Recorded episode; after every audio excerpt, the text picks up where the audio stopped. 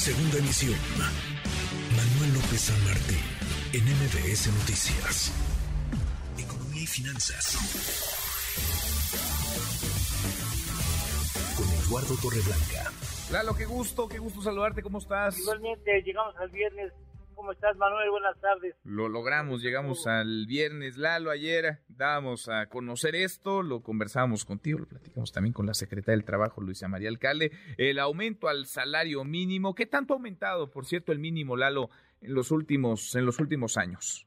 Ha tenido un aumento importante y quisiera aprovechar para hacer alguna aclaración a las declaraciones que estuvo realizando la titular de la Secretaría del Trabajo, porque tiene una ligera imprecisión ella ha, hecho declaraciones en el sentido de que en la presente administración el salario ha crecido en cuanto a poder de compra, en cuanto a poder de compra ha crecido 90% y lamentablemente el dato no es correcto. En primera, en términos nominales no es de 90, no es de 90%, sino incluso mayor de 96%. Es 96% el crecimiento que ha tenido desde el 2019, desde el 2019 a, lo que será el primero de enero del 2023. Ahí están el, 96% que yo ahora 96%, porque estaba en, entiendo que estaba, a ver, el salario mínimo está en 88, 88 pesos y va a estar en 207, ¿no? Exactamente, ese es un incremento 96%. Ahora, si queremos saber cuál ha sido el comportamiento del salario mínimo en cuanto a su poder adquisitivo, ya tendríamos que incorporar al procedimiento un referente de para qué le alcanza ese salario, qué le alcanza a comprar ese salario, ¿no? Y podemos compararlo también con la inflación. Por ejemplo, la inflación entre diciembre del 2018 y octubre del 2022, no me lo van a creer, pero bueno, son datos oficiales del INEGI, fue ha sido de 21.60%, la inflación de 21.60% en el periodo.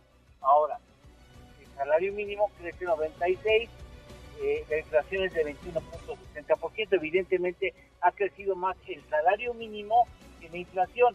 Hay otra manera de estimar cómo ha crecido el poder de compra de ese salario. Entre diciembre del 2018 y octubre del 2022 vamos a preguntarnos después de cuántos días de trabajo un trabajador que gana un salario mínimo puede adquirir una canasta básica alimentaria. En 2019, a principios de este año, un trabajador con ese salario mínimo necesitaba trabajar 15 días para comprarla según datos del Coneval. La canasta básica costaba en ese entonces 1.568 pesos. Datos oficiales.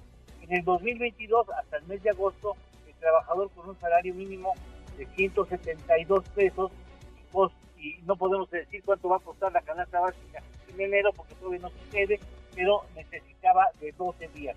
12 días para comprar una canasta básica en 2022, mes de agosto. El resultado es, sí, el poder adquisitivo se ha fortalecido en el salario mínimo, sí, crece más que la inflación, sí, pero para comprar dos canastas básicas, esa es la meta, ganar dos canastas básicas, con un salario mínimo poder adquirir dos canastas básicas, necesita aún aumentar mensualmente 2.390 pesos. Híjole. 2.390 pesos. Pues falta, todavía falta mucho, algo se ha avanzado, pero es, es insuficiente, es insuficiente, hay que avanzar más y más rápido. Lalo, ¿tenemos, ¿tenemos postre?